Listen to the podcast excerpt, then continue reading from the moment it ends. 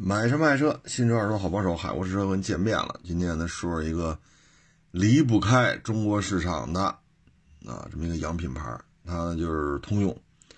通用呢，在国内呢，就是三个品牌啊，都有国产的，雪佛兰、别克、大卡迪啊。嗯，这个尤其是卡迪啊，离开中国市场，那就彻底完犊子了。嗯，这个可以看一下数据吧，但是数据很难查到啊。嗯，可能厂家也觉得这数据不太好看，不愿意公布这些。你看卡迪，国内的销量应该占据它全球销量的一半多一点啊。这个车反正也就是说，在国内的销量比美国多啊。如果说在欧洲啊、啊加拿大呀、南美啊、啊包括亚太，如果再有些销量的话，那北美国本土的销量可能就更低了。因为中国市场的销量大致能占到百分之五十多，接近百分之六十，这是单一市场。啊，如果说只有两个国家销售的话，那美国也就占百分之四十多点啊，如果再有加拿大、南美、欧洲、亚太，那可能美国本土的销量占比可能也就剩百分之三十多啊。所以这卡迪是绝对不能离开中国的啊。然后就别克。别克呢？咱们国家的别克销量啊，大致占别克全球销量的百分之七十多，百分之八十。但具体数字没有啊。说二一年到底别克中国销量占别克全球销量占比多少？现在没有啊。所以我们能查到大概就是百分之七十八九，百分之八十啊，大概其实这么个占比。所以你说离开了中国市场，那怎么办？啊，但这数据不准确啊，也没有查到一个官方的，啊，但是我们大体能判断出来吧，就是别克、卡迪离开中国市场肯定是要出事儿的，啊，嗯，他们的销量吧，这个是是这么个状态。二零年呢，别克卖了八十九，啊，别克卖了八十九。但是呢，去年呢，它的销量就下来了，只卖了八十二，啊，只卖了八十二。雪佛兰呢，二零年卖了二十八，去年卖了二十六万多，啊，等于八十九下降到八十二，这差不多降了六万大，六万大不到七万。雪佛兰呢，从二十八降到二十六万多，啊，这降幅不算太大。卡迪呢是略有增加，啊，因为之前卡迪卖了二十三，啊，去年卖了二十三万三，等于从二十三变成二十三万三，还增加了一点啊，嗯，大概其实这么一个状态吧，所以看得出来卡迪还是在增加的，别克掉的这个数值也是要比雪佛兰掉的还多，啊，主要是这么一个情况。卡迪呢，现在卖的最好的、增幅最好的就是轿车里边是 CT 五，CT 六呢是有点姥姥不疼舅舅不爱了，款型老啊，内饰也不够 fashion，然后呢车呢是标轴的七系啊，对着人家那个来的啊，但是卖价呢连宝马三都比不上，可是呢这台车后排空间并没有外观显得这么大。是这么个情况，啊，所以这台车呢，目前也是需要做一些改进了。可是厂家也是有这心没这力了，因为销量太低了，啊，所以 CT 六呢，目前看就确实就是一般般了。CT 六呢是卖了一万七，啊，卖了一万七，合着每个月也就一千台多一点啊，每个月一千台多一点前年卖了两万一，等于从两万一掉到一万七，还是在下降啊。CT 五呢是绝对的卡迪当中的明星车型，它卖了六万二啊，卖了六万二。这个呢主要就是这车呢确实讨人喜欢呗，大小适中啊，不像 CT4 啊，或者说过去的 ATS-L 啊，那个后排不是太乐观啊。CT 六呢又太大，款型又不新。啊，停车的时候不是太方便。CT 五呢，属于居中啊。所以它销量涨得比较厉害，从四万五涨到六万二，所以 CT 五这台车取代小天使，目前看是比较成功的，啊，把小天使给停掉了，我觉得这个事儿还是从销量结局来看还是比较明智的。现在卡迪呢就可以非常名正言顺的说无后驱不豪华，啊，小天使那事儿他就不提了，啊，反正销量是可以卖了六万多，啊，嗯，二十来万，二十来万过三十的少，基本就二十多万，啊，这成交价，以这个价位吧，卖的这个量，对卡迪来讲也不容易了，啊，当然了，你要说跟三系啊、A 四啊、C 呀，跟这个比。它的销量也就是人家的一半还得低，啊，一半可能都到不了。但对于卡迪来讲呢，这就是战略车型了。所以二二年吧，CT 五依然是卡迪的命根子啊。第二个销量高的呢，就是叉 T 五。叉 T 五呢，这车呀卖的还凑合，啊，卖了五万二，啊，呃，这个之前呢是六万二。去年卖的五万二，降了一万，啊，这主要原因呢，就这车款型有点老了。之前一九年好像也收过一个叉 T 五，就总体感觉它需要一些新车型了。因为疫情以来吧，你像叉 T 六、叉 T 四，哎，不对，叉 T 六、CT 四、CT 五，这都是疫情这两年多啊。投放市场的车型，所以像 CT 六啊、叉 T 五这款型就老点儿了啊，所以叉 T 五呢，它需要早点做出一个抉择。嗯，这是它的一个目前 SUV 里边销量最高的车啊，所以这个款型老了之后怎么？你说全新换代，还是中期改款？啊，因为现在销量是 SUV 当中最高的，卖了五万多，但是销量又掉了一万，相当于百分之十四，下降百分之十四。它销量第三的呢就是叉 T 四，叉 T 四呢款型倒还算新啊，但确实太小了，从五万八降到四万七，降了一万一啊。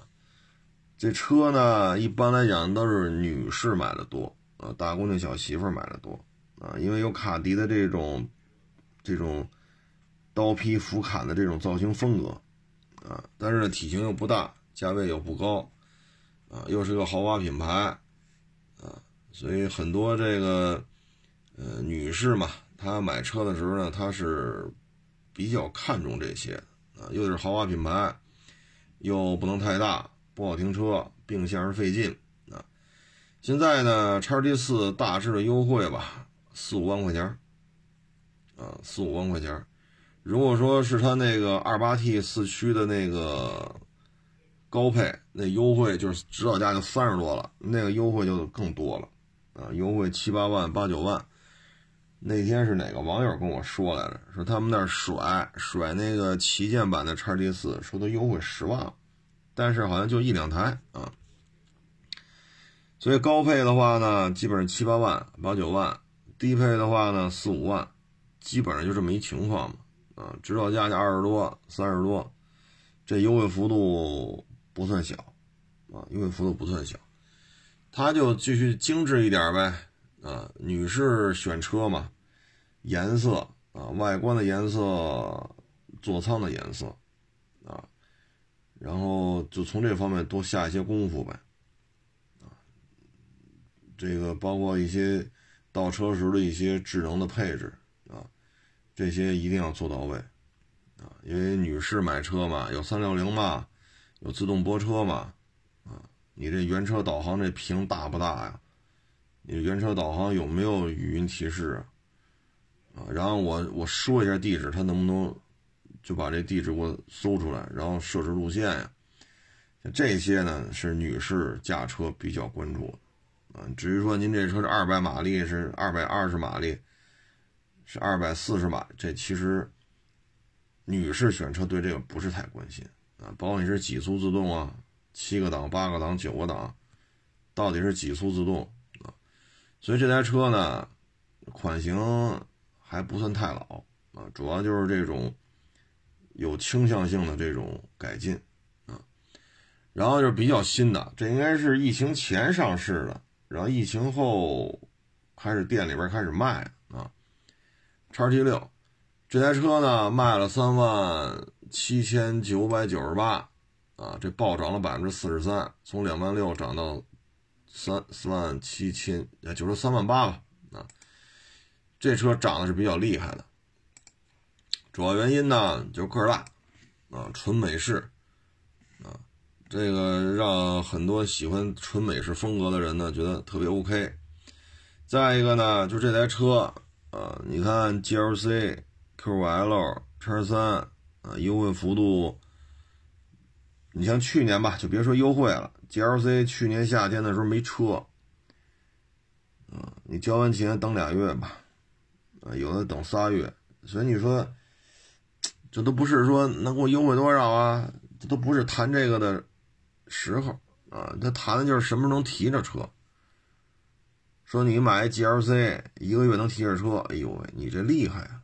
所以叉 G 六去年得一便宜又是什么呢？它优惠还是挺大的。啊，优惠还是不小，现车相对比较充足，啊，所以去年叉 T 六这方面应该说抓住了一个机遇吧，从两万六增加到三万八，啊，三万七千九百九十八，其实差两台，那就三万八了，销量暴涨百分之四十三，这台车的客单价就高了，你说优惠六万，优惠八万，啊，大顶配的说能优惠到十万以上，嗯，它基本上就六七万吧。六七万、七八万，基本上就这个优惠幅度。平均下来呢，就三十大四十四十码啊。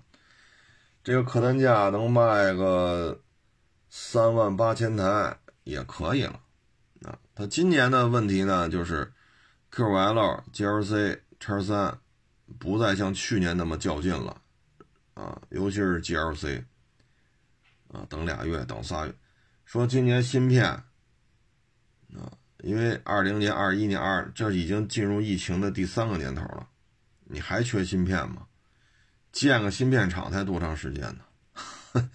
所以在这种情况之下呢，这个如果说 GLC、叉三、QL 又开始比较大的折扣啊，十个点起谈啊，十五个点、十七个点，甚至于二十个点，假如说能出现二十个点的话，那对于叉 G 六来讲。这个影响就是致命的，因为它现在就是二线品牌嘛，造型很独特，啊，造型很独特，它跟 GLC 叉三 QL 不一样，这是美式风格，确实视觉效果不一样，就像一个小号的一个凯雷德啊，所以造型风格蛮独特的，款型呢，它又比 GLC 叉三 QL 新啊。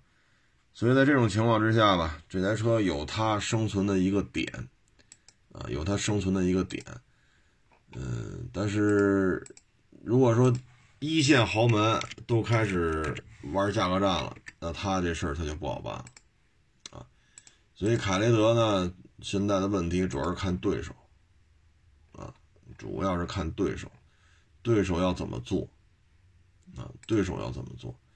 这个呢，我觉得它的中期改款呀，我的建议就是什么呢？如果能做成大连屏，可能会比较 fashion 啊，因为它中控台这个屏和液晶仪表盘那屏没连上。那如果对手像 GLC、叉三、QL 这方面没做的这么气势磅礴，大体上都是一种造型风格，就两个屏中间是分开的，但是人家开始放折扣了，那卡迪就必须出中期改款。做成大连屏，把中间这块给它连上，啊，这样的话，人家一开车门，哇塞，帅呆了，酷毙了，啊，这样的话呢，可能会好一点，啊，呃，因为它中间这一块呢，相当于是一个梯形，倒梯形，底下窄，上面宽，啊，然后仪表盘和中控台液晶屏之间隔着那个无钥匙启动那个按键。啊这样的话，内饰的 fashion 感觉会更加的强烈。那没办法，你现在对于叉 T 六来讲，你说现在换代吧，太早了。它能做的只能是这样，啊所以这台车呢，现在的问题就是看对手的脸色，呵 呵看对手的脸色啊，嗯，这二线品牌难受就在这儿。还一个难处呢，就在于什么呢？叉 C 九零今年大概率事件会国产下一代的啊，全新一代，全新一代，不是现款了。那这车呢，现在中规，疫情之前最低配卖到四十八。疫情之前是卖到这个价位的，那今年国产之后，如果叉 C 九零，咱就不多说啊，比如从四十八降到了三十八，因为国产进口嘛。假如说降到三十八，或者说降到四十，从四十八降到四十，那叉 C 九零的轴距会是很长的，现款的叉 C 九零的轴距就远远长于卡迪拉克 CT 六，啊，叉 T 六啊，叉 T 六是两米八六。这个轴距真不长，还没有 Q 五啊、GLC 啊，还没有这些长轴版，也就是去跟叉三比一比了。所以叉 C 九零这车要国产之后呢，如果说卖到四十，啊，那对于叉 T 六来讲，这就是降维打击，啊，降维打击。所以这里边啊，它就对于叉对于叉 T 六来讲，必须得做出一些改变啊。不做出一些改变的话，这车单价这么高，啊，如果销量暴跌的话呢，对于整个企业的这种财务报表是有影响的，啊，所以我觉得对于卡迪来讲吧，想应对二零二二年，现在呢我们要看的就是竞争对手优惠都开始放，你比如说 CT 五，说咱卖六万二，啊，卖的正经不错，那假如说宝马三的折扣开始放量了呢？对吧？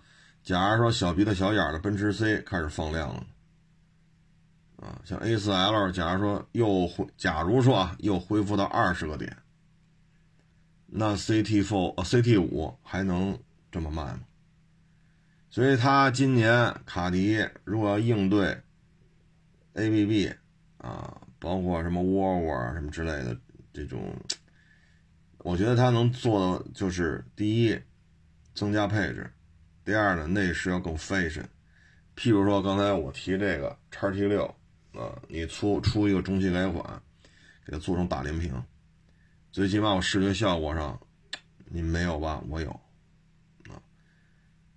然后呢，我的建议就是什么呢？像成本不会太高啊，你像三六零，卡迪的车大家都知道，说优惠一万，那拿你开逗呢，那绝对拿你打岔了。一优惠少则四五万，有的车型大顶配能过十万，四五万也好，七八万也好，一三六零才多少钱呀？大家可以去汽配城打听打听去，装一三六零才多少钱？对吧？你把三六零做成标配，这没给厂家增加多少负担，但是让人买的买的人感觉挺好的，是吧？人家买家觉得嗯挺好挺好挺好。你把这给它做成标配，啊，成本增加不多，啊，再一个呢，就是比如说烫定冻定，方向盘烫爪，咱这个能不能给它做成普及了？啊，咱就别老了，哎呀，我就得让他买那个中高配，那利润高。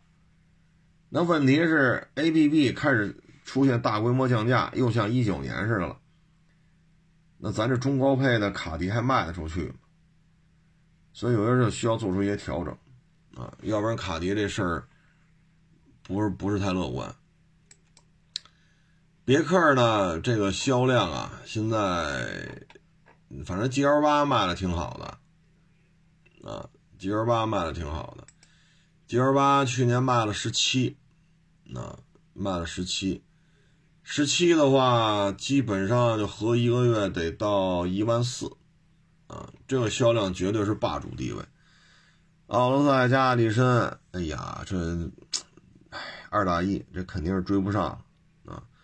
说打一平手都没戏啊，因为奥德赛、艾力绅没卖到十七万辆，所以这事儿，这这这是绝对的霸主地位啊。嗯，然后它整个别克车系的销量冠军呢是英朗，卖了二十六。啊，英朗是卖了二十六，呃，这个销量呢也是在下降的，从去前年的二十九万五降到去年的二十六万三，降了三万多，啊，下降百分之十一点多。这个确实，这只能说赖自己了。这个，啊，咱赖别人，咱也赖不了啊，啊，因为主要就是它这个发动机来回换，啊，换过来换过去。换过来换过去，现在呢，我们就是认可啊，说咱这车咱有这个四缸机啊，但是这买卖呀就怕折腾，你知道来回折腾，这是做买卖最最不愿意看到的啊。现在呢，有1.5四缸的啊，有 1.3T 三缸的。啊然后车呢，虽然说指导价啊都是十小几万，啊，基本上指导价跟卡罗拉，呃，这个雷凌啊，跟指导价差不多。但现在实际提车价呢，嗯，基本上我看有些网友说他们那儿裸车七万多，啊，有的网友说裸车七万多，包牌的话是八万五，是八万六。反正基本就这么个价位吧，具体我也没去店里看啊，但大致就是七万多，包牌八万多。这么卖的话呢，挣不挣钱咱不知道啊。反正厂家还愿意卖，就说明这车还能干啊。呃，轴距呢是两米六四啊，所以这台车呢大致相当于克鲁兹的高配啊，它卖了二十六万多。啊相当于克鲁兹的高配，那克鲁兹呢卖了八万，啊，他卖了二十六，加一块三十五吧，啊，卖了三十五万。所以这套动力系统吧，作为成本来讲，应该摊的挺低的了，啊，这车之所以销量一直在往下掉，现在已经被轩逸啊、朗逸啊远远的甩在后面了。我觉得主要原因呢，就是要搁在几年前。两米六四的轴距还 OK，啊，大家觉得还挺这轴距不短，但是现在呢，我们就看思域、凌派、型格、卡罗拉、雷凌、轩逸、朗逸、宝来，包括昨天咱说那叫什么来着？啊，对，伊兰特，啊，什么伊兰特、菲斯塔啊，现在就剩伊兰特，就这些车的轴距都不是两米六四了，都比它长。不是长一厘米的问题，啊，这些车基本上在两米七了，两米七或者两米七多一点基本在这个轴距了。所以咱这英朗呢，款不占优，啊，发动机这么一折腾，三缸、四缸、四缸、三缸，消费者对这个也是这是一个负面评价，啊，因为自己发动机自己都觉着，你要觉着 OK，你为什么来回换呢？啊，然后呢，款不占优。动力系统来回换，啊，空间又在这摆着，因为对这种小车来讲，两米六四和两米七这之间是可是有差距的，啊，这之间可是有差距的，啊，所以空间、款型啊、动力系统方方面面吧，消费者现在对这车呢是逐渐逐渐的失去热度了，所以新的一年吧。啊，有的说法呢，说是威朗啊，要靠威朗打天下；有的说法呢，是要出全新一代啊，甭管怎么着吧，反正它现在这个车型吧，确实是需要做出一些调整啊，不做出一些调整的话，肯定是不行啊。你说威朗说接他的班儿，威朗呢，这个我看一下这数据啊，嗯。威朗这车呢，两厢版销量为零，销量为零。嗯，三厢版，哎呦，找找啊，三厢版、两厢版加一块是三万，啊，加一块是三万。然后现在呢，这个说要拿威朗，啊，要拿这个来说事儿，我们也能理解，啊，也能理解。这车轴距呢是两米七。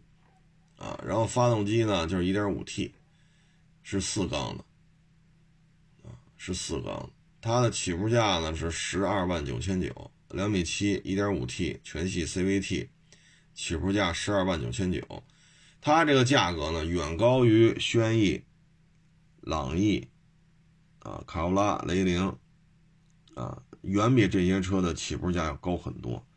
看它这个价位呢，基本上奔着是一点五 T 的思域啊，或者一点五 T 的型格，基本上奔着他们去的。但是现在年轻一代认不认呢？啊，这这反而是个问题。因为这个价位呢，如果说我只有一点五 T，我直接就越过了中低配的卡罗拉雷凌啊，一点六自吸的轩逸啊，一点五的朗逸。啊，甚至于一点四 T 朗逸的低配，啊，我十二万九千九把你们全给越过去了。上来对标的，要么卡罗拉雷凌的混动，要么一点五 T 的思域型格，啊，这个姿态啊，个人感觉是有点高，啊，这姿态有点高，啊，反正现在这车呢，优惠也不老少。啊，因为这车这个定价相当于自己个儿把自己个儿定价定的比较高，啊，所以优惠也不老少。嗯，其实也没好到哪儿去，啊，毕竟轴距就两米七嘛，零百加速七秒七，一点五 T 加 CVT，啊，这咱也没看出来这玩意儿有什么傲视群雄的地方，啊，后悬挂还是瓦特连杆的。十二年前吧，那英朗拿瓦特连杆说事儿，哈，弄得大家五迷三道。现在这这么聊还好使吗？这，反正威朗如果说价位这么高，只能靠高折扣啊。但是折扣给太高吧，那英朗怎么办？所以就是说，你都靠砸折扣过日子的时候。两米六四和两米七的这个轴距，它有时候就扯不开了，啊，你这一扯不开，这事儿就不好办了，你比如说这个君威啊，最便宜的是，嗯，最便宜的二一款，啊，二二款涨价了，二一款是幺八点八八，啊，这个优惠都好几万，幺八点八八呢，现在基本上提车价就是十四万多。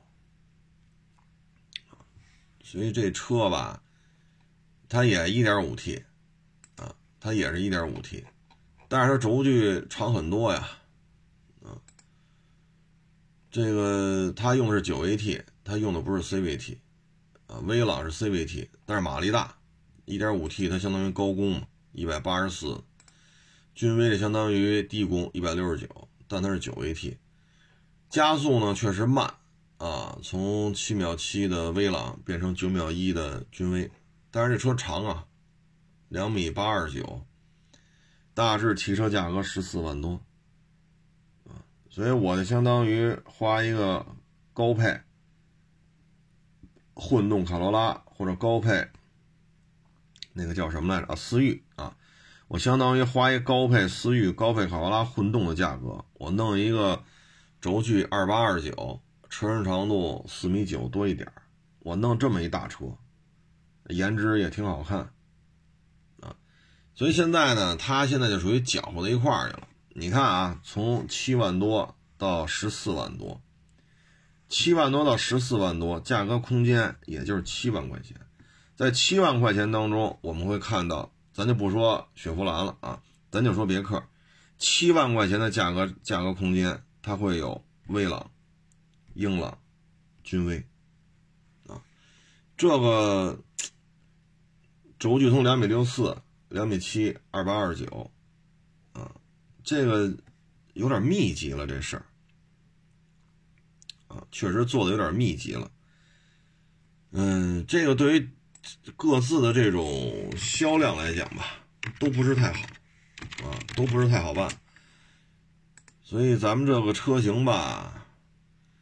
嗯，如果完全都靠高昂的折扣，它就会出现产品之间互相的打压，等于发生踩踏的时候呢，大个儿踩中个儿，中个儿踩小个儿，小个儿就踩未成年小孩呗，这就会造成群死群伤、踩踏事件啊。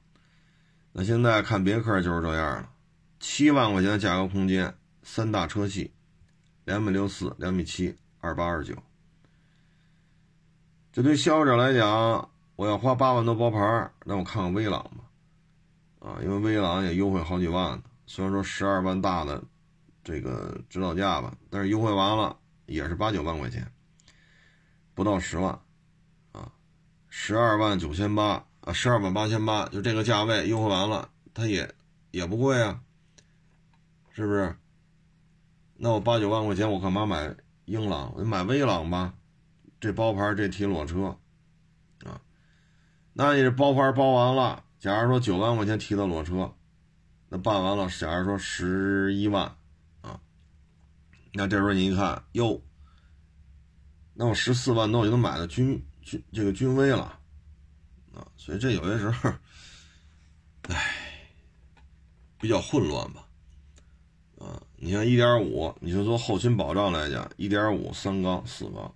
一点零三缸，一点三三缸，一点三三缸又分自吸又分增压，一点五 T 四缸，啊，这又分高功低功，啊，所以通过这个我们能看出来吧，就是它整个的这个小排量发动机啊，应该说弄的，嗯，咱要说一塌糊涂，是不是对人有点不尊重啊？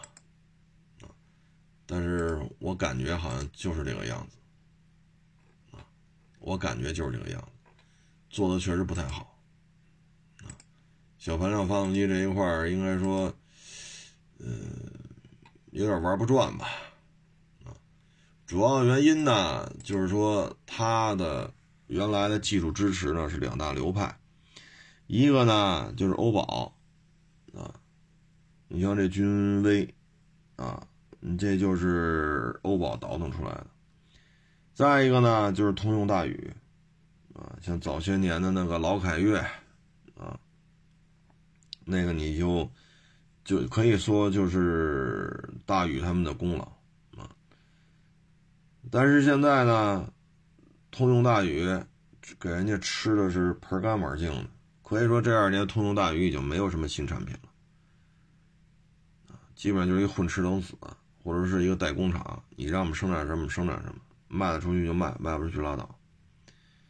欧宝呢，他又给卖了，啊，给了 PSA 了。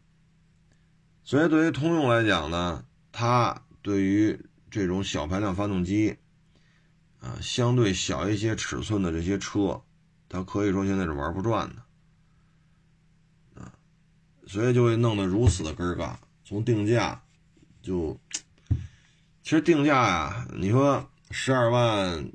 这个是多少？十二万九千九啊！威朗十二万九千九最低配，嗯，这个定价呢就在这摆着呢。但是呢，威朗十二万九千九，英朗十一万多，英朗和威朗的指导价的价差就是万把块钱。这个这个是在在在别的这个。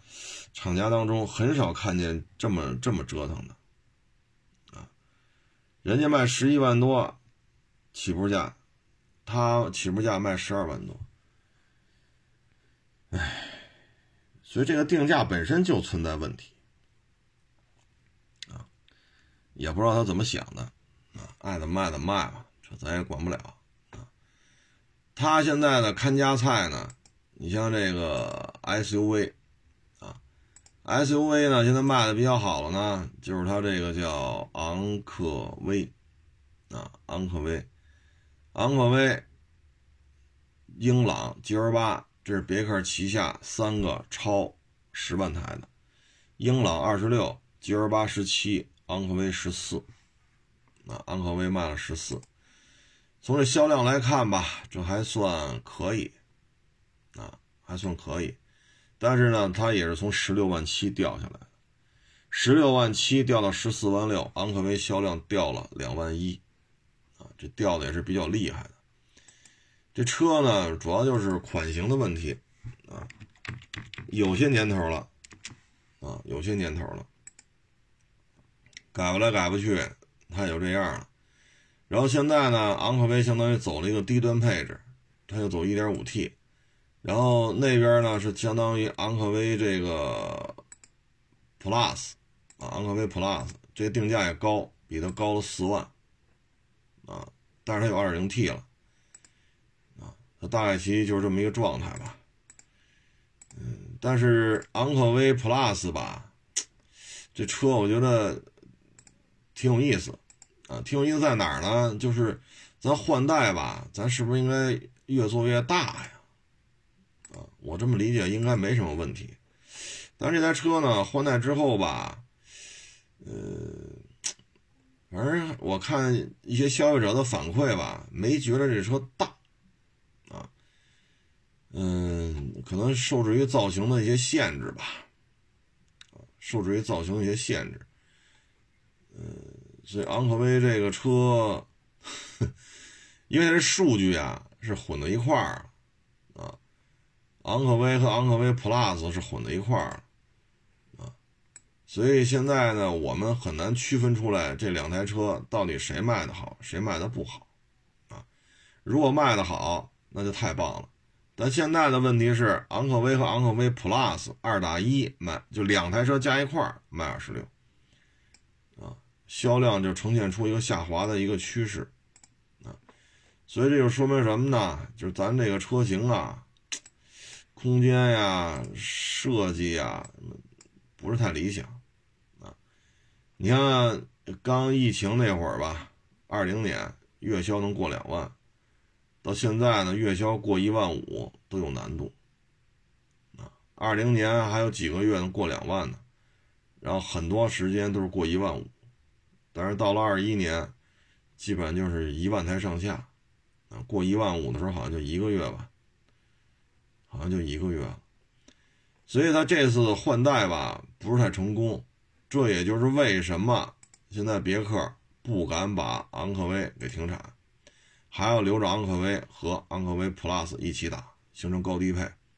主要原因就是这换代不成功，啊，要是成功早停了。你换代之后销量还不如原来呢，所以这台车设计上多多少少是有些问题的。咱不是说人质量不好啊，不是这意思，主要就是普遍反应空间不大。呃，这台车我坐第二排呢，这种感觉确实，嗯。这个就咱咱不太清楚啊，昂科威 Plus 是谁弄出来的？啊，是欧宝团队的最后一个作品吗？还是泛亚的主导？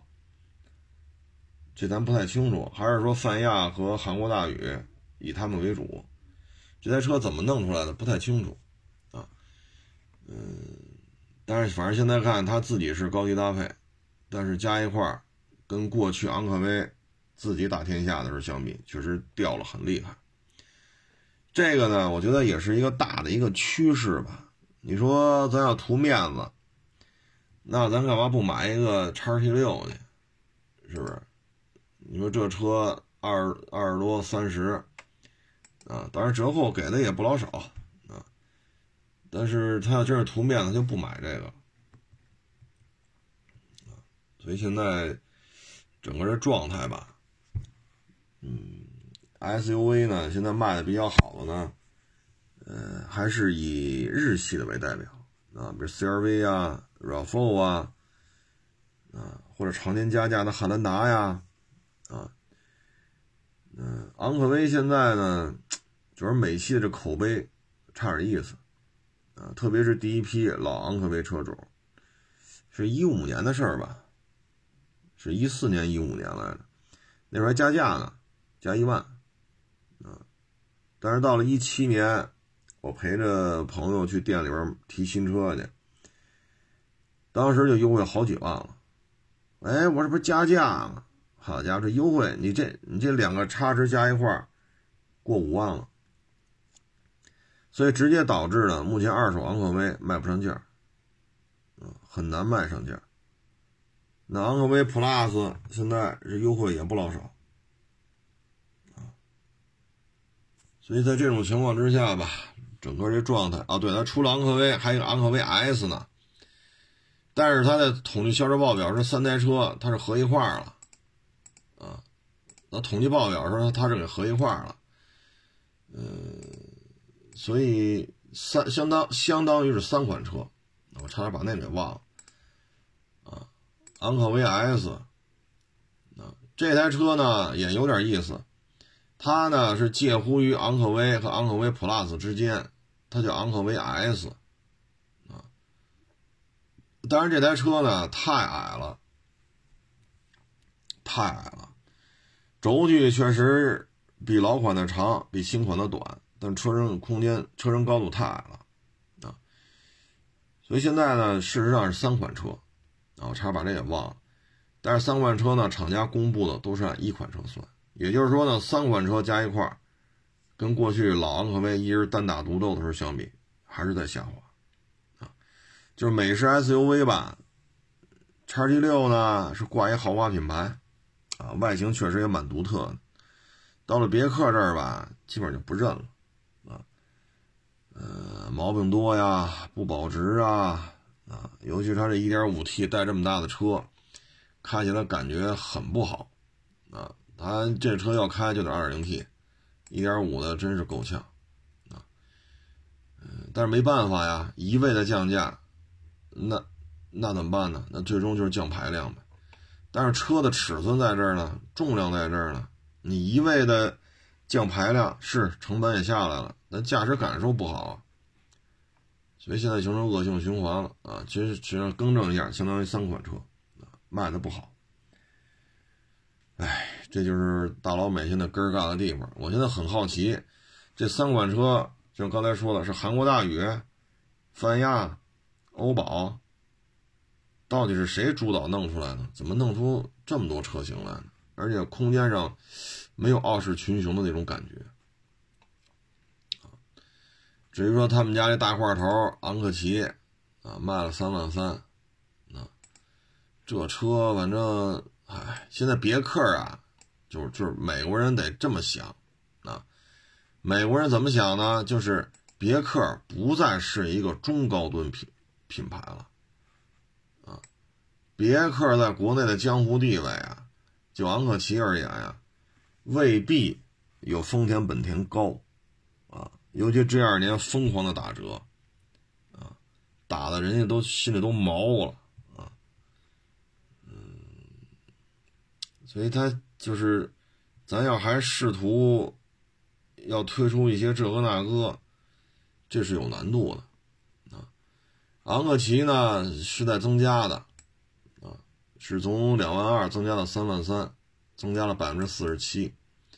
这车确实是在增加，确实确实是在增加，优惠幅度呢也不老小，啊，四五万、六七万，啊，看款型，看各地的这个优惠幅度吧。但是对于车型来讲吧，卖个，哎呀，卖这点量啊。哎反正也没什么太高的成本，因为这是一款车搞搞出来的嘛，啊，叉 T 六它还有开拓者，所以对于他来讲呢，成本也谈不上怎么怎么着。但是这里边呢，它会出现一个问题，就我们看一下 SUV 啊，两米七五昂科威，两米七七九昂科威 S，两米八三三昂科威 Plus，两米八六三。昂克旗，啊，也就是说这些车轴距没有拉开，啊，搅和的比较乱。两米七五到两米七七九，这差多少啊？二点九厘米。两米七七九到两米八三三，这又差多少啊？五个厘米，五点四厘米，啊，两米八三三再到两米八六三，差多少啊？三个厘米。啊也就是说，从两米七五的老昂科威到二八六三的昂克旗，轴距之差十一点三厘米，十一点三厘米出四款 SUV，在国内啊，哎呀，可能哈弗 H 六啊，然后剩下那一堆什么 F 七、F 六、M 六，是乱七八糟的，可能什么哈弗 H 六 GT。可能那一堆车里边，它可能轴距会弄这么密，但是哈弗这车 H M F 什么之类的，它能卖多少钱？大几万，十小几万，我图个便宜，外形内饰一换还挺好。但是咱这个呢，轴距差距十一点三，两米七五到二八六三，十一点三的轴距差，推出四款车，从十八万多的起步价一直干到昂克旗，昂克旗价位就高了啊，三十多奔四十了，就产品定能定成这样，也充分展示出别克现在战略规划多少是有点糊里糊涂的啊，就像刚才咱们说了。英朗、威朗、君威，那英朗和威朗两米六四对两米七，这按理说不是一个级别的，对吧？但是定价差一万块钱，一个十一万多，一个十二万多，所以这事儿咱就理解不了了。啊，你英朗和威朗为什么定价差一万呢？那你看这个。现在没有风范了，那，就举威驰吧，威驰和卡罗拉，威驰和雷凌，这价差起步价是差一万吗？那雷凌、卡罗拉的起步价和凯美瑞、亚洲龙是差一万吗？这期间是这期间是不是有点区别吧？桑塔纳起步价和朗逸是差一万吗？朗逸跟帕萨特是差一万吗？这好像这做的也只有他这么干了，也只有他这么干了。这个车型过于密集，啊，车型过于密集，嗯，这事儿有点意思啊。这个呢，我给大家举个例子啊，你比如叉 R V、U R V、C R V 啊，你看它这个啊，轴距两米六一是叉 R V 啊。CVT 一点五呢，起步价是十四万零八，十哎十三万，十三万两千九，这是起步价，经典。这是两米六一，两米六六一呢，就是 CRV，啊，CRV 呢是十七万九千八，这之间的价差呢四万多块钱。轴距呢是两米六一到两米六六一，然后再往上的是 URV，是两是两米八二。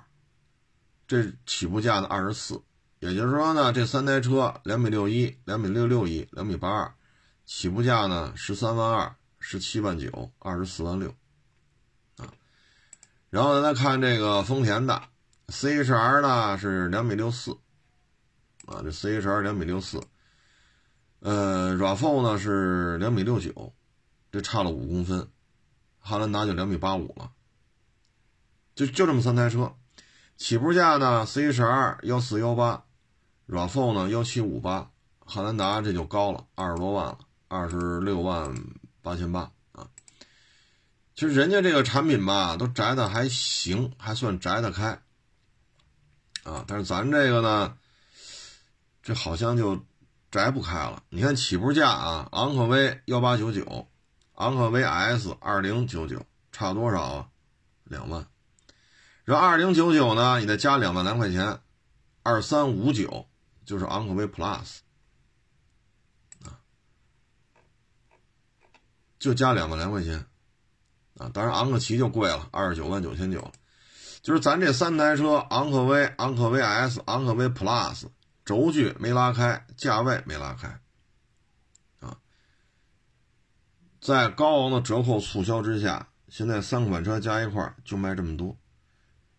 这其实是既增加了成本，又降低了利润。昂科威一人单打独斗，卖的比现在好。现在三个车放一块卖，厂家都不展开说了都。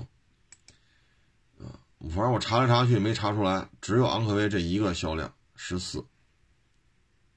啊，只有这一个销量十四，是从十六万七降到十四万六。啊，所以呢，就是。搞不太明白，啊，这是不是欧宝出个车，泛亚出个车，韩国大宇出个车呀？啊，通用大宇，通用大宇。这一般来讲啊，很少主机厂这么干的，就是尺寸差不多，定价差不多，一弄一大堆，哪个也卖不好，啊，你放眼于四五年前单打独斗的时候，英朗卖的比现在好，昂科威卖的也比现在好，啊，所以这都是值得反思的地方。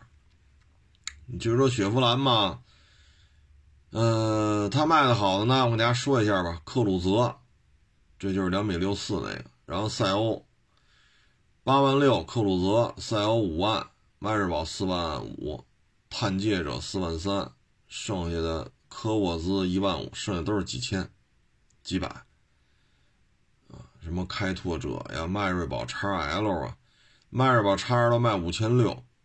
迈锐宝卖四万五，啊，大致大致就这么一情况嘛。你说迈锐宝吧，卖的还行，但是迈锐宝现在我看了一下是停售，啊，这车就停售了，卖了四万五。迈锐宝 XL 呢卖了五千六，那迈锐宝呢是一个轴距二七三七的这么一个车，嗯，迈锐宝 XL 呢是二八二九。就这么一个状态吧，二八二九卖五千五千多台，哼，这就没法看了这销量啊。嗯，我们会看一下君威，君威好歹还卖了九万六千台，但是君威也掉的厉害，从十三万五降掉到九万六啊。君威和这个迈锐宝 XL 之间的血缘关系应该说是高度重合了啊，二八二九嘛。所以这车现在这么根儿尬呀，确实我也没想到啊！我以为迈锐宝不都优惠到那样了吗？是不是二八二九啊？十一万多就能提，啊，十一万多，有的网友跟我说十万就卖啊，反正甭管十万、十一万、十二万吧，反正这台车就是很难卖啊，因为君威要卖到十四万多。迈锐宝就没法弄了，啊，嗯，所以这事儿就比较根儿尬了。本身这车呢，就是一个君威的一个低配，那现在君威如果卖到十四万多，你说它卖多少？它要卖十二万多，当然也有网友说卖十一万多，还有说卖十万多的，咱就以十二为例吧。它要卖十二的话，威朗怎么卖？所以现在就是很很很纠结，你知道吗？你说他二八二九，他要卖，假如说他十二万就能提，那威朗怎么办？威朗就降到九万。假如说他要降到九万了，英朗又怎么办？英朗现在降到七万多。所以这就是连锁反应啊，连锁反应。但是他也没办法，因为在北美，卡迪、别克都不行了，北美雪佛兰可能还凑合啊。但是呢，你离开中国这市场，他就真完蛋了。所以明知道这事儿很难办，那我也得推仨品牌，我也得是卡迪，别克、雪佛兰，我这仨也得绑着弄，我必须弄，我不弄就不行。因为卡迪和别克大部分销量都在中国。那对于他来讲，你像昂克旗、叉 T 六，你说这个区别有多大？那在这种情况之下，一只羊也是放，一群羊也是放，那索性开拓者呀、迈锐宝啊，我都弄起来得了，照着来吧。反正成本已经很低了，是不是？你说迈锐宝 XL 和君威，你说这成本差异有多大？你说开拓者、昂克旗、叉 T 六，你说这成本又有多大？所以搂草打兔子吧，啊，你甭管怎么说，我这去年雪佛兰也卖了二十多万，有二十多万就比没有强呗，是不是？你长安福特那么多车才卖多少？PSA 两个品牌加起来才卖多少？马自达南北马自达合并不合并才卖多少？斯柯达才卖多少？我雪佛兰一家卖二十六七万。那这么比的话，没毛病，对吧？你要这么比的话，人家做的很好啊，成本又低，是不是？成本又低，你这，所以有时候这事儿啊，你分怎么看？反正别克呢是离不开中国市场了，啊，离开中国市场呢肯定会出事儿的。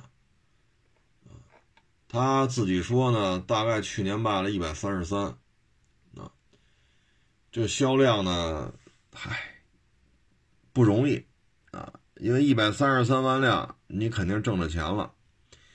那作为今年来讲呢，它的标杆车型就是它这个 G L 八。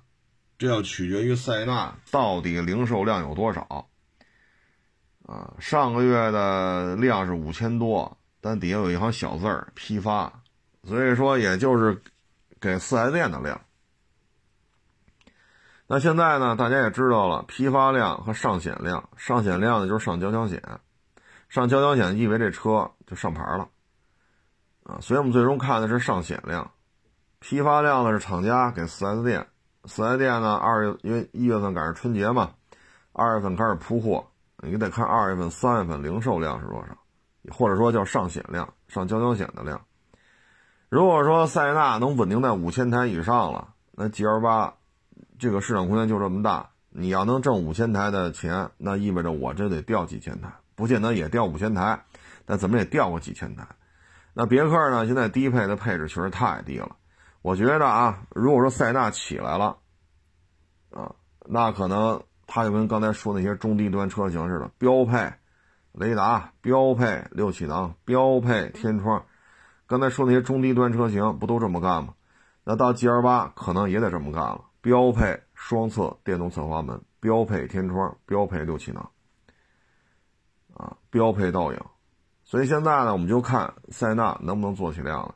塞纳做不起量了，别克 GL 八的 ES 入门级和六五二入门级都会做的比较 low，就像现在似的，配置确实有点 low。没办法呀，就这样，我还象征性的优惠一两千，爱要不要？啊，说能优惠五千，好家伙，您这，你这肯定有人呢，您这个一般来讲，优惠优惠一两千两三千，啊，你说高配那个啊什么？四十多万那个那优惠多，因为买的人少。二十多、三十多的，说还想优惠五千、一万，那您这，您这是人品大爆发啊！一般来讲优惠都很少，有些地方还加价。所以你看卖不动的别克，他都给你标配六气囊、标配天窗、标配雷达、标配这个、标配那个，到别克这就不行，配置特别低啊！所以别克 GL 八会不会增配？这完全取决于塞纳，啊，所以我们得拭目以拭目以待。整体看吧，别克现在就是车多，啊，就像刚才我们看了，就那 SUV 啊，两米七五到两米八六三，十一点三厘米四款车，卖的也不怎么样，啊，然后我们刚才也分析了英朗、威朗、君威，这价格完全搅和在一块儿，你再插，你再插进一个迈锐宝 XL 更乱。啊，然后还有什么克沃兹、克鲁兹？哎呦我去！哎，所以这个现在看吧，就别克呢，大车挣钱的啊，卡迪是比较清晰的啊，仨轿车，仨 SUV，这个基本上还行。别克呢，现在利润非常高的就 GL 八，因为定价高，配置低，几乎没优惠。啊，优惠三五千，那屁颠屁颠的了。这是它的战略车型。啊，至于英朗呢，纯粹就是走个量了，啊，弄个人气儿。将来您再卖车开个三五年，您再看别克其他的吧，是不是？您得常年来店里保养，展厅里看看，哎，这也不错，那也不错，哎，没准就卖出一个去。所以英朗呢，就起到一入门砖，啊，敲门砖，就类似于飞度。啊，类似于威驰致炫，你开惯了，你就本品牌换一得了。啊，所以英朗就是敲门砖的啊。对于他来讲呢，今年销量有可能还会继续往下掉。嗯，慢慢慢慢往下靠吧。他现在呢也要出纯电，啊，也要上这个，因为现在呢是本田和通用合着干。我一直说这俩合着干就是不靠谱。日系玩电动车，目前就没看出一玩的明白的。就是到今儿啊，咱不说明儿了，就今儿没看出一个玩的明白的。北美、通用玩电动车，这也不是太上道。好多年前我开他那个叫什么来着，沃兰多吧。好多年前我就开他那新能源车了，得有十年十十年前的事儿了。那又怎样？对吧？零几年的普锐斯，现在北京马路上还经常能看见呢。零几年的国产那个第一波，包括国产的第二波，这些都能看得见。但是那个是是叫沃兰多吧？那个我我不太确认啊，是叫沃兰多吗？就是一个扁平的一个大两厢的那么一个雪佛兰，也是新能源，根本就见不着，啊，所以说上纯电上纯电，口号反正年年喊，实质上也没看出什么车有影响力来。啊，你看 ID 系列，人好歹可以摘出来说说，啊，这个奥迪说了，我有 e 创，这个那那这一堆，卖不动卖不动放一边儿。奔驰 EQ 系列虽然毛病多吧，啊，电机啊、电池啊、车机啊、什么能量管控，你毛病多，但是我车多，EQC 什么 EQE、EQS，连奔驰大 G 都弄出 EQ 版本了。车多吗？还弄个 AMG 的 EQ 系列啊！前些日子还发微博呢，我这玩意儿也不滋儿哇乱叫了，这还叫 AMG？你甭管质量怎么样，毛病多不多，人也弄一堆。但是现在通用这方面是个短板，他如果不向特斯拉去学习啊，不去借鉴，如果不跟宁德时代呀、比亚迪这样的中资背景的这些新能源的零配件商也好，主机厂也好。不去进一步的加强这种合作，他现在电动这一块确实比较麻烦，啊，嗯，所以这个是他现在的一个现状吧，肯定还会微跌，还会微跌，还会往下掉，因为普遍来讲呢，产品比较混乱，不论是轿车还是 SUV，刚才咱都分析了，普遍比较混乱，啊，咱刚才只说别克这个了，那你还没把迈锐宝的弄进来呢，别克这 SUV。雪佛兰不也有吗？对吧？你说两米七五到两米八六三，你四个 SUV 销量也不高，那你还没把雪佛兰的那些车弄进来呢，那弄进来更乱。你说英朗、威朗、君威，你说乱，你把迈锐宝叉二都弄进来啊？所以它现在战略规划吧，包括发动机的规划，包括车型的规划，偏乱。啊，思路不清晰，也不知道哪个能成。哎，算了，差不多弄一个，差不多弄。万一哪个火了呢？我看啊，我看基本上就这么个状态。当然，也许咱这个文化水平低，咱没看出来背后有什么玄机来啊。反正我也给大家分析了啊，本田三款车的轴距和定价，丰田的三款车的轴距和定价。然后咱也看了别克这几款车的轴距和定价，确实与众不同，啊，所以我觉得二二年呢还是这德行，还会往下微跌，啊，如果电动这一块新能源这一块没有什么起色的话呢，这是很麻烦的事情，啊，一百三十三万辆这个未必守得住，啊，但是通用找这本田吧，哎，其实现在日本本土啊三大流派。最弱的就是本田。你说丰田啊，马自达、斯巴鲁啊、Suzuki 啊、大发呀，这都是他的。然后底下控制了一大堆零配件企业啊，什么轮胎的、玻璃的、变速箱的、火花塞的、分电不是分电器啊，点火线圈的啊。上次谁跟我说说说说连电池都是他控股的，我也忘了。反正就是丰田子品牌一大堆。零配件供应商一大堆，它已经形成丰丰田的商业帝国了，啊，干什么都挣钱，他就是不生产车了，他就卖自动变速箱，他都挣钱，六 AT 八 AT 就爱信的就卖这个他都挣钱，卖火花塞他也挣钱，卖点火线圈他还挣钱，所以他应该是日本本土三大流派当中的一哥，然后呢就是一脑袋酱子的这个日产三菱雷诺。啊，因为大当家了是吧？这个什么特种兵啊，什么弄到中东去，这个那个啊，反正现在弄的日产雷诺三菱极其的混沌，而这种混沌的局面不是今年才有，往前倒五六年、六七年，它就已经出现这种趋势了，而到现在没有改变。所以呢，日本本土三大流派，日产、雷诺、三菱，但是雷诺不是日本的，就就说日产三菱吧，它相对而言要弱。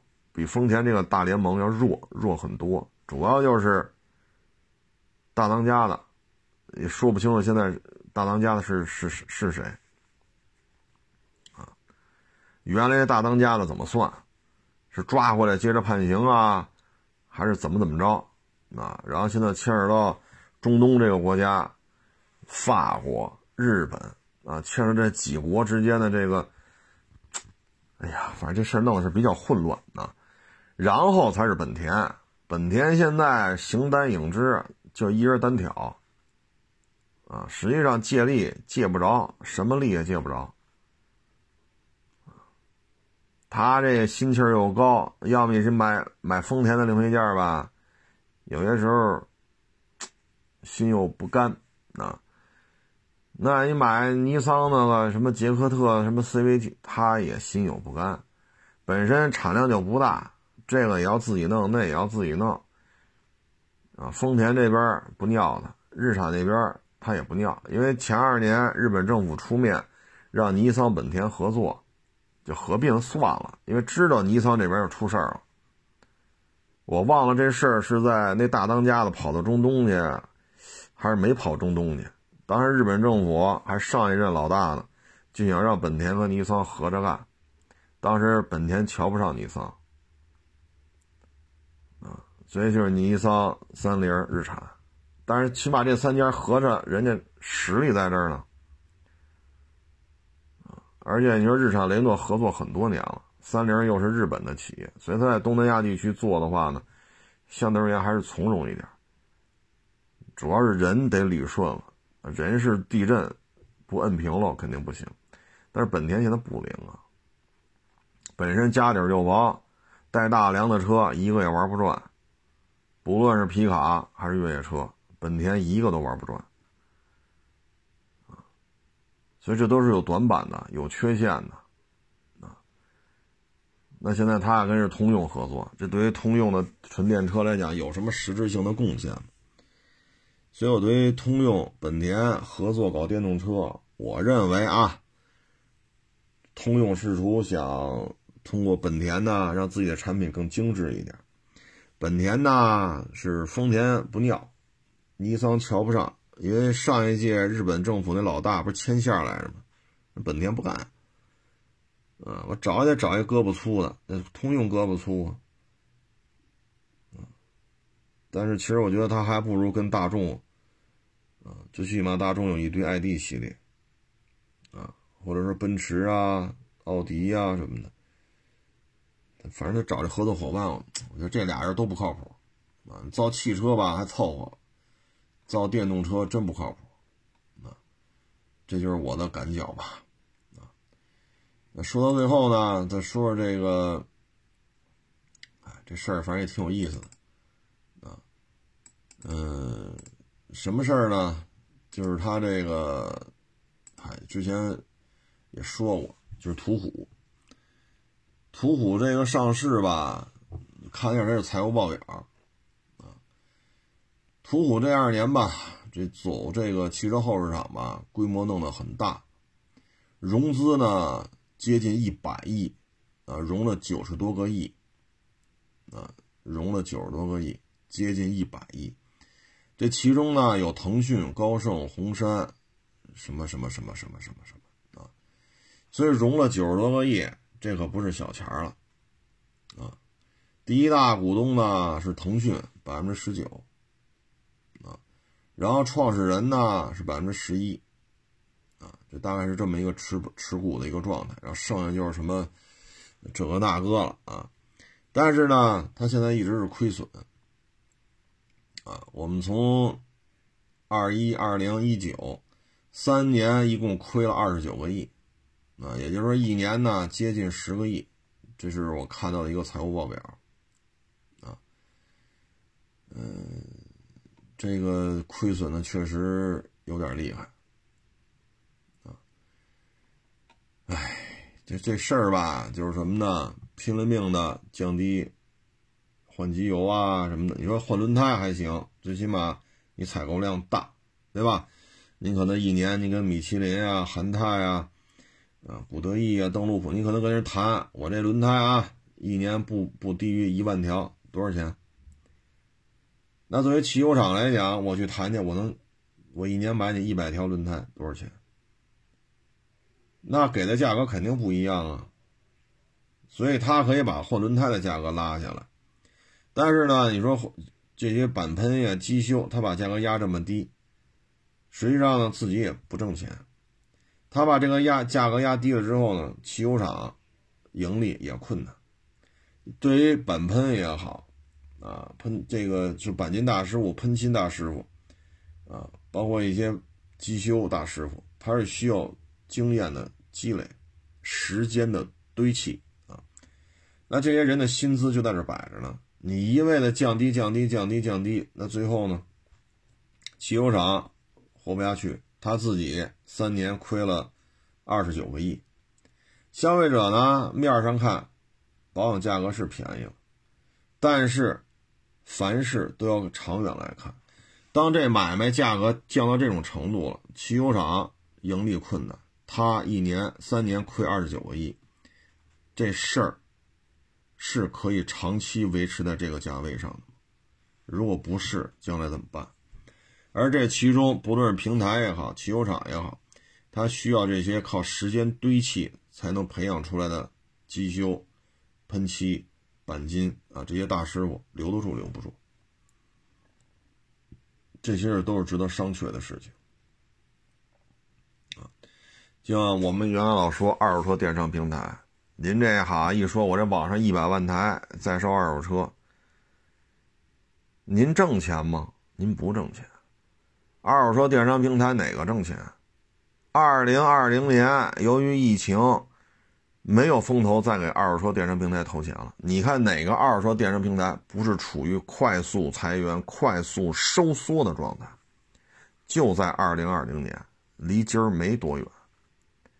没有风投续命，立马就死菜。那你干这么多年了，烧了上百亿美元，你挣钱了吗？你不挣。那你给车市搅和成什么样了？你直接导致车商。经营也受到影响，你自己又不挣钱，车商也不挣钱，那你降低问题了吗？也没降低，大量的诉讼都集中在二手车电商平台上，而且很多诉讼只有他们那种形式才会产生，二手车贩子都弄不出这种案子来，这种案子只有他们那儿才能出现。所以说，这帮二手车电商平台对于中国二手车的健康发展起到什么作用了？起到什么作用了？搅和来搅和去，自己反正自己公司财务报表上就是亏亏亏，赔赔赔，然后搅和车商的买卖，那你你要有一个，是吧？老百姓得点实惠去，得实惠了吗？各位二手车电商平台的大佬，你们敢把你们的诉讼、诉讼的这个数量公布吗？全国所有法院，就就这就这几家二手车电商平台多少诉讼？你敢公布吗？那你要买卖这么好，为什么这么多诉讼啊？这诉讼多了是好是不好啊？所以有时候现在就是什么呀？你缴过来，你挣钱吗？不挣。车商挣钱吗？严重下降。然后市场当中就纯洁了吗？没有，因为有了二手车电商平台的介入，只有他们才能惹出这么多案子来。我们这些实体经营的小作坊，我们都惹不出这么多麻烦了。所以现在就是资本在这里边到底起到了什么作用？对于中国二手车行业的发展，到底起到了哪些积极健康的作用？你包括这个后市场。你要说你也能挣钱，你又有这么低的价格啊，你方方面面都有保障，然后价格这么低，你还能盈利，那就干吧，挺好啊。那问题是您赔啊，三年赔二十九个亿，这数可不小啊！哪个汽油厂老板说我能挣出二十九个亿来？哪个汽油厂老板敢这么说？那现在就陷入一个低价循环的怪圈他也不挣钱，汽修厂也不挣钱，老百姓面上看多大点实惠，但是这种实惠可持续吗？一旦崩了之后，消费者面临的后市场报价会是什么状态？你要还想不明白，你看看那个滴滴，一三年、一四年跑滴滴，好家伙，一个月能挣好几万，好多人辞职买车去干去，什么首单双倍啊，什么什么什么首单，就这个打的费用全部都给司机呀。然后消费者打车，什么首单一分钱不用掏啊，或者一块钱就打车呀，多热闹！开车的也挣，打车的也得实惠，好吧？一三年、一四年、一五年，现在呢？现在呢？现在谁还敢说自己开顺风车一个月挣好几万呢？那会儿就能实现呀。现在谁还敢说自己说买个 G L K 跑滴滴去？好家伙，一年半车钱回来了。现在谁敢？虽然说 G L 快没有了吧，你买 G L C 跑一年半，我看看，你能把这四五十万挣回来吗？那现在面临什么问题？现在面临的是什么问题？出租汽车公司经营受限，他们一天赔一个亿，开滴滴的怨声载道，为了生存没有办法。原来传统出租车的的哥们也大量退租，那我们出行便宜了吗？如果您一四年、一五年打过这种网约车，二二年你再打，便宜了吗？然后他挣钱吗？一天赔一个亿。传统的出租汽车公司挣钱吗？不挣了。原来一个私人名名下可以转让的出租汽车牌照。七八十万、上百万，现在还有人要吗？没有。那谁损失了？这些有可以转让的正式出租车牌照的这些司机或者说车主，原来这块牌子值一百，现在一万都没人要。他们呢，一天赔一个亿。出租汽车公司呢，租不出去的车越来越多。那你说这玩意儿最终有什么好处吗？你像滴滴，最后国家安全局都都都都进驻了，这还是第一次听说一个企业啊，不是军工啊、国防啊、什么反应核反应堆，不是那个啊，什么搞卫星，不是，就这么个企业，好，国家安全局都要进驻。所以有些时候这些大的平台，这个那个，所以有时候我觉得啊，欧洲说对于这种电商平台。各种遏制，各种限制。从某些角度来讲，咱们的互联网平台确实让生活更便捷了。但从另外一个角度来讲，我们有时候就得想：你说二手车电商平台投进去的风投上百亿美金，干了五六年、七八年，还他妈赔。我有时候就我节目能受很多，别别上百亿美金了，一百亿人民币，花乡那块地能不能买下来？一百亿人民币给他买下来，盖成这种小板楼，是不是？前边的五层的，后后边七层的、九层的、十一层的，盖成小板楼，容积率别超过二，带地下车库，一平米卖十万，是赔是挣啊？然后中间弄一大的购物中心，这边怡海花园，这边花乡，怡海花园大购物中心，一大的购物中心少，那咱建一个，吸引怡海花园人过来。这边是新盖医院，医院人过来消费了。一百个亿人民币不用美金，一百个亿人民币这事儿是不是给他办成了？这买卖不是挺好吗？大型物业自持，然后招商，房子卖出去收物业费、收停车费，这买卖去这这不就挣钱了吗？不去，非得倒腾来。啊，滴滴是这种玩法，二手电商平台还是这种玩法，啊，所以很多事情啊。咱也说不清楚，啊，就这些钱都怎么来的，这些钱都怎么没的，咱也没有上百亿的资产，咱也不知道怎么去弄上百亿，咱也不知道怎么把上百亿给它赔干净了，然后还能继续拉着钱往里投，咱也弄不明白这事儿几个意思，啊，反正有没白忙活，啊，欢迎关注我新浪微博“海阔试车手”。